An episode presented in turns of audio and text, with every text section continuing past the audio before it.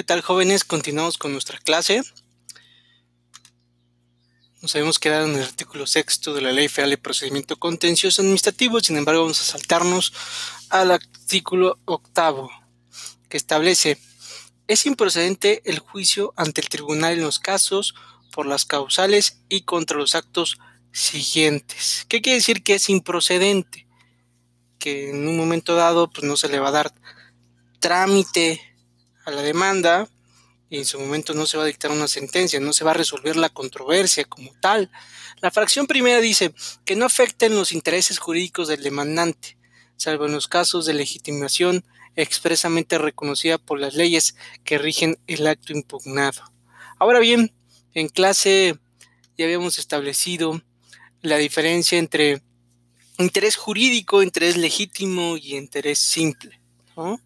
El interés jurídico obviamente pues deviene de, la resolución impugnada por lo general, donde establece pues el nombre de la empresa, de la persona jurídica o el nombre de la persona física a través de la cual se le está imponiendo un crédito fiscal, tal vez, o se le está negando un permiso, etcétera, o en el caso del juicio de lesividad, pues se le está otorgando un beneficio en, en concreto.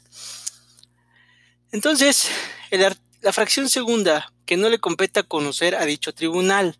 Ya establecimos en el artículo tercero de la Ley Orgánica del Tribunal Federal de Justicia Administrativa, pues contra qué actos, resoluciones o procedimientos es competente el tribunal. Por ende, esta fracción nos debe remitir a la fracción, al artículo tercero de la Ley Orgánica. Fracción tercera, que hayan sido materia de sentencia pronunciada por el tribunal siempre que hubiera identidad de partes y se trate del mismo acto impugnado, aunque las violaciones alegadas sean distintas. Obviamente, pues ella es, se entiende que ella es cosa juzgada, porque ya se dictó una sentencia, pues en identidad de partes y principalmente identidad del mismo acto impugnado. Porque no vayan a confundirse, el acto impugnado solo puede combatirse una sola vez. No dos, tres, cuatro y hasta que pegue, no, solo una vez. Así está establecido en esta fracción. La fracción cuarta, cuando hubiere consentimiento, entendiéndose que hay consentimiento si no se promovió algún medio de defensa en los términos de las leyes respectivas o juicio ante el tribunal en los plazos que señala esta ley. Se entiende que no hubo consentimiento cuando una resolución administrativa o parte de ella no impugnada, cuando derive o sea consecuencia de aquella, otra que haya sido expresamente impugnada. Ahora bien, dijimos que en la Ley Federal de Procedimiento Administrativo pues está el recurso administrativo, que es el recurso de revisión, mismo que es optativo y como tal pues se pueden ir directamente al juicio de nulidad, ¿no? Eh, también se puede entender que hay consentimiento si no se promueve dentro del plazo de 30 días el juicio de nulidad. En el caso del recurso de revisión creo que son 15 días, hay que corroborarlo en el artículo 83 de la Ley Federal de Procedimiento Administrativo pero eh, en cuanto al juicio de nulidad son 30 días, ya sea sumario o vía tradicional. Fracción quinta, que sea materia de un recurso o juicio que se encuentre pendiente de resolución ante una autoridad administrativa o ante el propio tribunal. Es decir, si ya se promovió un juicio de nulidad y todavía sigue pendiente de resolución, pues ya no se puede promover otro. Y si existe un recurso administrativo pendiente, pues hay que esperar a que resuelva y contra eso hay que promover el juicio de nulidad. La fracción sexta, que puedan impugnarse por medio de algún recurso o medio de defensa, con excepción de aquellos cuya interposición sea optativa. Como bien lo dijimos, muchos recursos administrativos ante la autoridad pues son optativos. Entonces, por ende, si son optativos, pues se puede uno puede optar por el recurso, en su caso ir por el juicio de nulidad directamente. Sin embargo, hay recursos administrativos que pueden darse el caso que son obligatorios. Entonces, si son obligatorios, pues hay que agotarse previamente a tramitar el juicio de nulidad. ¿Sí? Entonces es como mm, se asemeja un poco a un juicio de amparo el principio de definitividad, que previo al juicio de amparo pues hay que agotar los medios ordinarios, ¿no? No, es la misma materia, pero podría eh, ponerse como un ejemplo, principalmente. Fracción séptima, conexos a otro que haya sido impugnado por medio de algún recurso o medio de defensa diferente, cuando la ley disponga que deba agotarse la misma vía. ¿A qué se refiere esta fracción? Em, conexos a otro que haya sido impugnado por medio de algún recurso, pues que esté pendiente otro, otro acto impugnado, ¿no? En esencia, yo creo. Entonces debería agotarse la misma vía. Fracción octava, que hayan sido impugnados en un procedimiento judicial. Ok. Em, en clase establecimos que hay tres opciones, ¿no? Una, la opción contra el acto administrativo, pues sería el, el recurso administrativo, sino también la segunda opción es el juicio de nulidad. Y una tercera opción puede ser posible, viendo el caso en concreto, irse directamente al juicio de amparo indirecto. Entonces yo creo que si se van al juicio de amparo indirecto y después quieren irse al juicio de nulidad ya no sería procedente porque así lo establece la fracción octava de este artículo. La fracción novena dice el juicio de nulidad es improcedente contra reglamentos.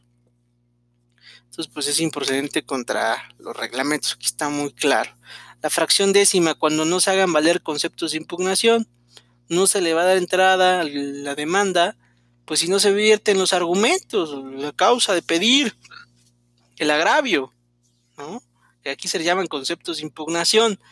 La fracción décima primera, cuando de las constancias de autos aparecía claramente que no existe la resolución o acto impugnado, pues no hay nada que afecte el interés del demandante, entonces pues, es, improcedente. Fracción segunda, que pueden impugnarse en términos del artículo 97 de la Ley de Comercio Exterior cuando no haya transcurrido el plazo para el ejercicio de la opción o cuando la opción ya ha sido ejercida.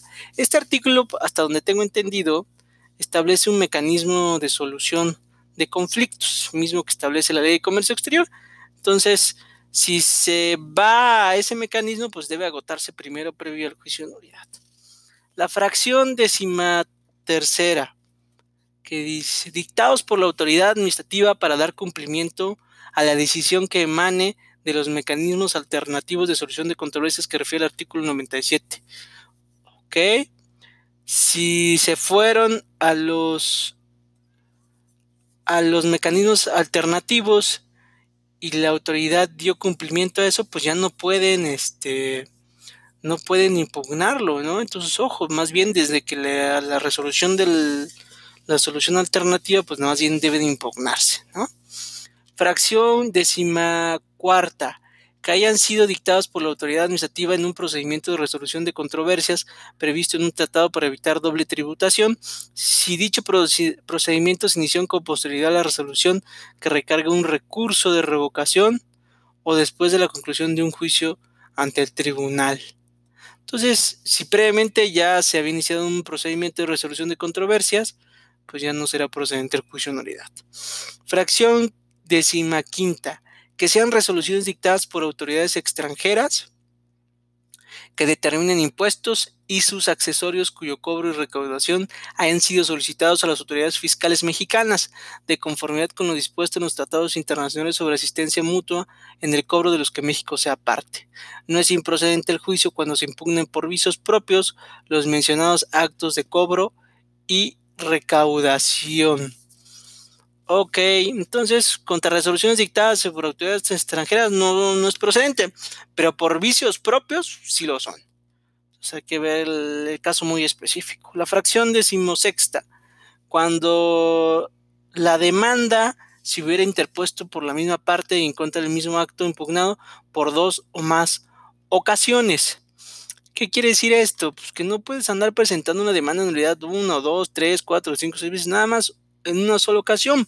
Por eso es muy importante que se eh, tengan bien en cuenta pues el plazo para interponer la demanda, los requisitos y principalmente formular eh, conceptos de impugnación ganadores. La fracción décima séptima. En los demás casos en que la improcedencia resulte de alguna disposición de esta ley o de una ley fiscal o administrativa. La procedencia del juicio será examinado de oficio. ¿Ok? Entonces el tribunal a través de sus salas pues, van a examinar de oficio la procedencia de la demanda de nulidad. El artículo noveno procede el sobreseimiento. Ok. De un inicio puede declararse improcedente la demanda, pero durante el, procedimiento administrativo, durante la tramitación del juicio de nulidad, puede decretarse un sobreseimiento. Ojo, ¿eh? Por desistimiento de la demanda, si el demandante se desiste la demanda, pues hay un sobreseimiento, es decir, se suspende el, juicio y no, puede, no va a dictarse una sentencia en este caso porque el demandante se desistió, es decir, ya no quiere que prosiga la demanda. La fracción segunda, cuando durante el juicio aparezca o sobrevenga alguna de las causas de improcedencia a que se refiere el artículo anterior. Entonces, bajo esa fracción, pues primero se debe dar una causal de improcedencia para que en su momento se sobresea el, juicio, ¿no? Fracción tercera, en el caso de que el demandante muera durante el juicio, si su pretensión es intransmisible o si su muerte deja sin materia el proceso. Entonces, bajo la muerte del demandante, en su caso, si la pretensión es intransmisible, eh, será em, sobreseído el juicio de nulidad. Fracción cuarta. Si la autoridad demandada deja sin efecto la resolución o actos impugnados siempre y cuando se satisfaga la pretensión del demandante. A ver, si la autoridad deja sin efectos la resolución, pues en su momento eh, pues ya no hay una afectación y como tal pues no va a entrar al fondo del asunto, ¿sale? Entonces se va a sobreseer. Fracción quinta, si el juicio queda sin materia, pues ya no hay que resolver. Entonces, por ende, si ya no hay nada que resolver, pues va a sobreseer. Fracción décima sexta, perdón. En los demás casos en que por disposición legal hay impedimento para emitir resolución en cuanto al fondo, el sobreseimiento del juicio podrá ser total o parcial. Esta fracción, pues eh, cada caso es muy especial y puede darse un, una causal de sobreseimiento muy específica, pero hay que analizarla al caso en concreto. ¿Sí? Después vamos a ir a la substanciación y resolución del juicio. Artículo 13. Un momento.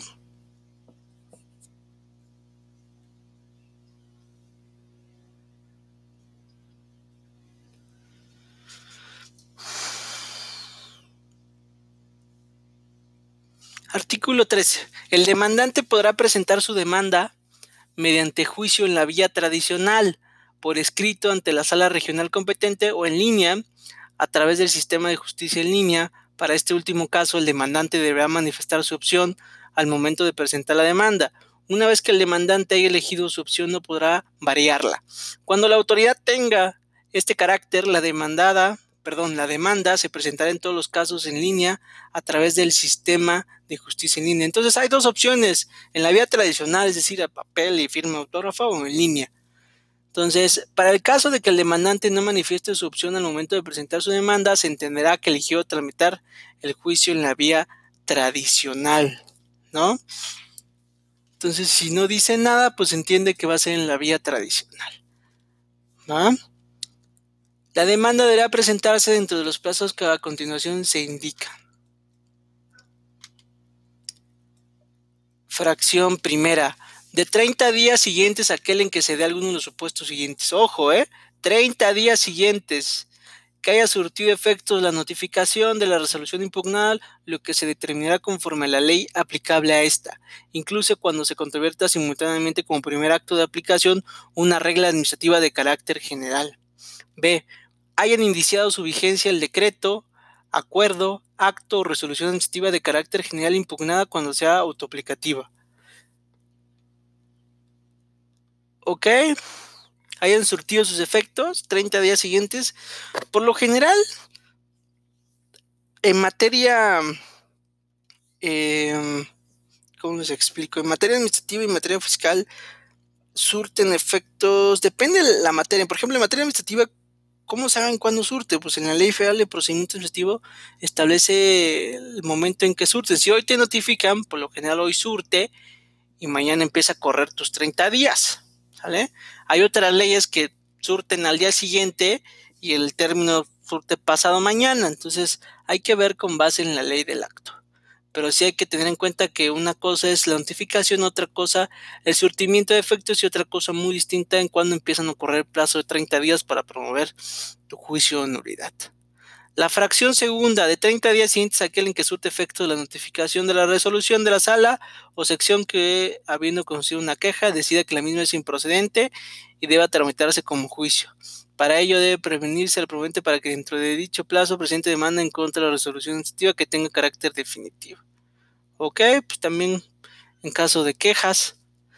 3. Fracción tercera, de 5 años cuando las resoluciones demanden cuando las autoridades demanden la modificación o nulidad de una resolución favorable en particular, los que se contarán a partir del día siguiente a la fecha en que este, este, se haya emitido, salvo que se haya producido efectos de tracto sucesivo, caso en el que se podrá demandar la modificación o nulidad en cualquier época sin exceder de los cinco años del último efecto, pero los efectos de la sentencia, en caso de ser total o parcialmente desfavorable para el particular, solo se retutorarán en los cinco años anteriores a la presentación de la demanda. Ok, esta fracción habla específicamente del juicio de lesividad.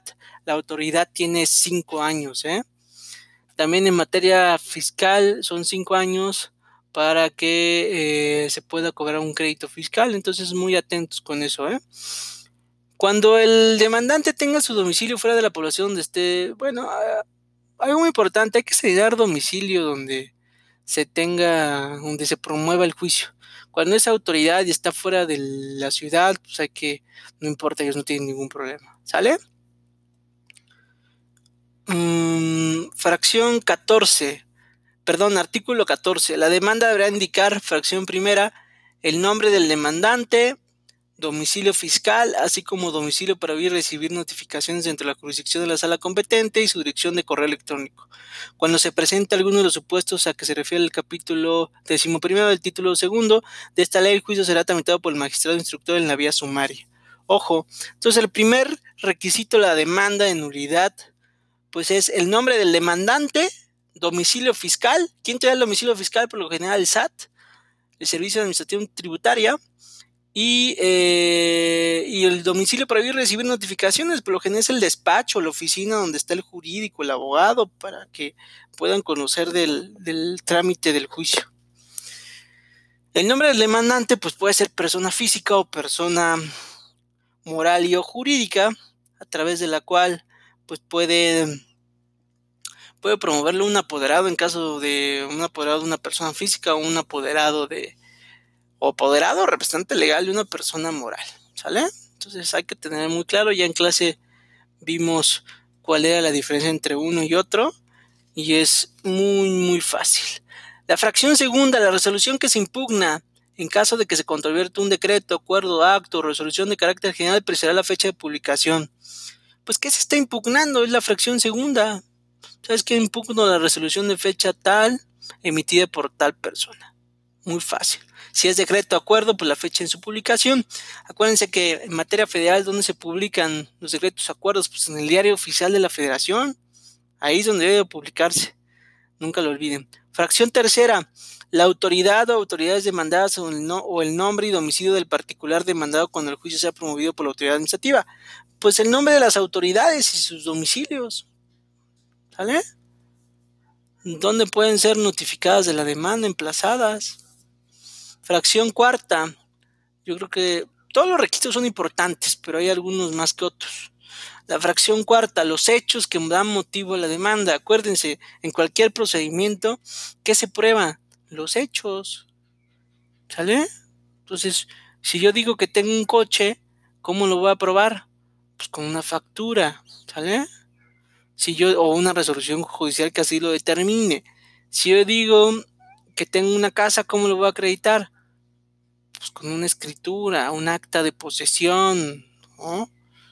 Entonces, este, así es lo como lo voy a acreditar. No hay de otra. Entonces, si ustedes dicen algo, pues lo prueban y ya. Fracción quinta, las pruebas que ofrezca. Eso es muy importante. Ya vimos también en clase qué tipos de prueba. ¿Sí? Puede, por lo general en materia administrativa son pruebas documentales, públicas o privadas, las periciales, em, hay confesión, no hay confesión por posiciones, pero sí hay una confesión expresa. ¿Qué quiere decir la confesión expresa? Que puede darse una confesión en la demanda o en la contestación o en la ampliación y en la contestación a la ampliación o en alguna promoción donde se confiese algo, ¿no? Entonces, no hay confesión por posición. Las posiciones cuando se te hacen, formulan posiciones como tipo preguntas y que la clásica que diga si es cierto como lo es, aquí no existe eso, ¿sí? Entonces hay que ser muy, muy enfáticos en que no existe la de eh, confesión por posiciones, pero sí puede ser expresa, ¿sí? En caso de que se ofrezca la pericial o testimonial, ojo, también se puede ofrecer testimonial, se apreciarán los hechos sobre los que deberán versar y señalar los nombres y domicilios del perito de los testigos.